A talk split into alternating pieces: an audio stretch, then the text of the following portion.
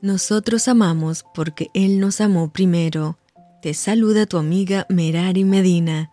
Bienvenidos a Rocío para el Alma, Lecturas Devocionales, la Biblia. Segunda de Samuel, capítulo 20.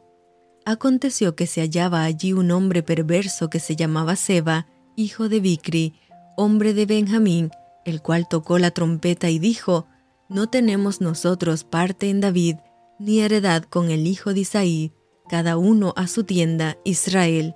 Así todos los hombres de Israel abandonaron a David, siguiendo a Seba, hijo de Bicri, mas los de Judá siguieron a su rey desde el Jordán hasta Jerusalén, y luego que llegó David a su casa en Jerusalén, tomó el rey las diez mujeres concubinas que había dejado para guardar la casa, y las puso en reclusión, y les dio alimento, pero nunca más se llegó a ellas, sino que quedaron encerradas hasta que murieron en viudez perpetua.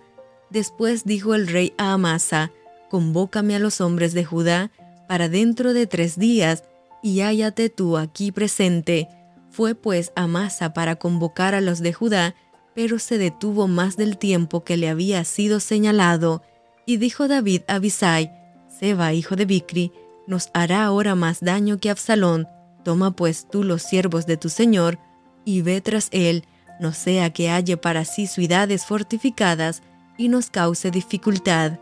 Entonces salieron en pos de él los hombres de Joab y los cereteos y peleteos, y todos los valientes salieron de Jerusalén para ir tras Seba, hijo de Bicri. Y estando ellos cerca de la piedra grande que está en Gabaón, les salió Amasa al encuentro, y Joab estaba ceñido de su ropa, y sobre ella tenía pegado a sus lomos el cinto con una daga en su vaina, la cual se le cayó cuando él avanzó. Entonces Joab dijo a Amasa, ¿Te va bien, hermano mío? Y tomó Joab con la diestra la barba de Amasa para besarlo.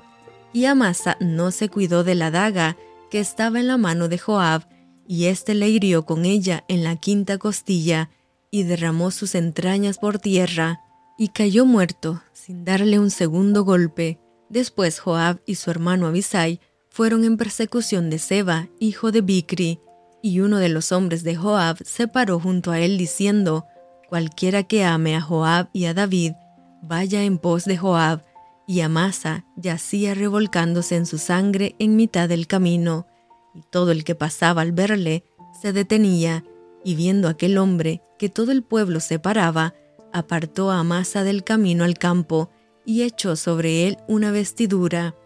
Luego que fue apartado del camino, pasaron todos los que seguían a Joab para ir tras Seba, hijo de Bicri, y él pasó por todas las tribus de Israel hasta Abel, Bet Maaca y todo Barín, y se juntaron y lo siguieron también, y vinieron y lo sitiaron en Abel, Bet Maaca, y pusieron baluarte contra la ciudad, y quedó sitiada, y todo el pueblo que estaba con Joab trabajaba por derribar la muralla.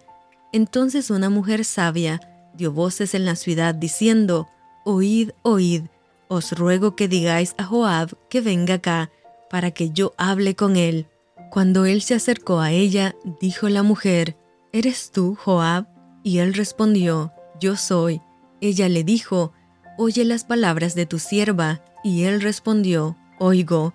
Entonces volvió ella a hablar diciendo, Antiguamente solían decir, quien preguntare, pregunte en Abel, y así concluían cualquier asunto.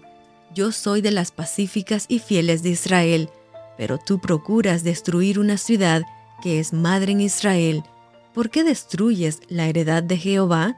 Joab respondió diciendo, Nunca tal, nunca tal me acontezca, que yo destruya ni deshaga la cosa no es así, mas un hombre del monte de Efraín, que se llama Seba, hijo de Bicri, ha levantado su mano contra el rey David, entregada a ese solamente, y me iré de la ciudad.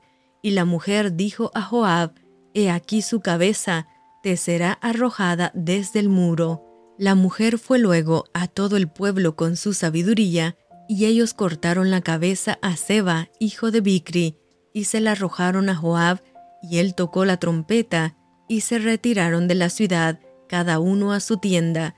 Y Joab se volvió al rey a Jerusalén. Así quedó Joab sobre todo el ejército de Israel, y Benaía, hijo de Joiada, sobre los cereteos y peleteos, y Adoram sobre los tributos, y Josafat, hijo de Ailud, era el cronista, Seba era escriba, y Sadoc y Abiatar sacerdotes, e Ira, Jaireo, fue también sacerdote de David. Y esto fue Rocío para el alma. Te envío con mucho cariño, fuertes abrazos tototes y lluvia de bendiciones.